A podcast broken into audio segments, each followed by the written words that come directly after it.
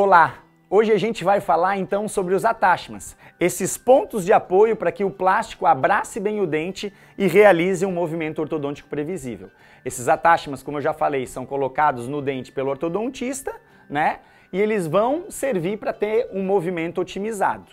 Só que a gente tem que pensar no design, como que isso funciona. Eu vou tentar fazer uma analogia com uma porta de correr, por exemplo eu tenho que ter um apoio para que essa porta corra, porque senão a minha mão vai escorregar e eu não consigo abrir a porta direito. E aqui o posicionamento, o design dessa maçaneta, que seria o ideal, é muito importante, porque eu vou empurrar. Assim não vai ser tão bom. Assim é melhor.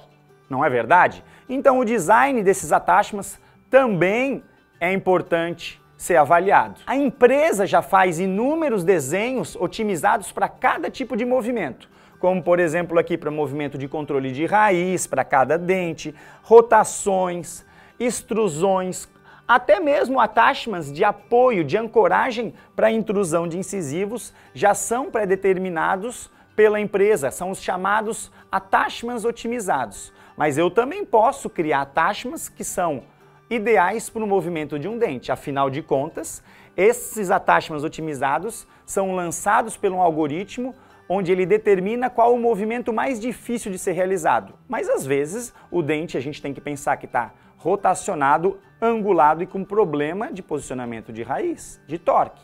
Então, às vezes, o attachment que é prescrito pelo algoritmo da empresa pode não ser o ideal. Então o ortodontista também tem que conhecer um pouquinho sobre esse attachment, sobre o design dele e qual o movimento que eu vou querer realizar para o tratamento da maloclusão do meu paciente. Então a gente tem que analisar a forma e o efeito biomecânico. Aqui eu separei três attachments. Quais que vocês acham que seria o melhor attachment para o giro desses dentes? Eu quero girar esses dentes então para mesial. Ó, aqui é o canino, primeiro pré, segundo pré. Qual seria o melhor attachment? O 1, o 2 ou o 3?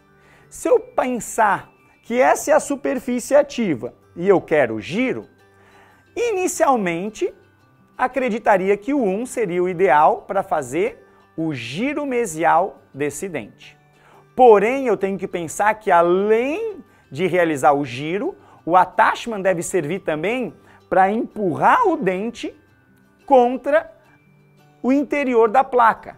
É por isso que não é o 1 nem o 2 o ideal para fazer o giro desse elemento dentário, e sim o attachment número 3, que além do giro, esse attachment vai permitir com que o dente fique ainda preso dentro do plástico, dentro da placa. Assim, o movimento vai ser otimizado.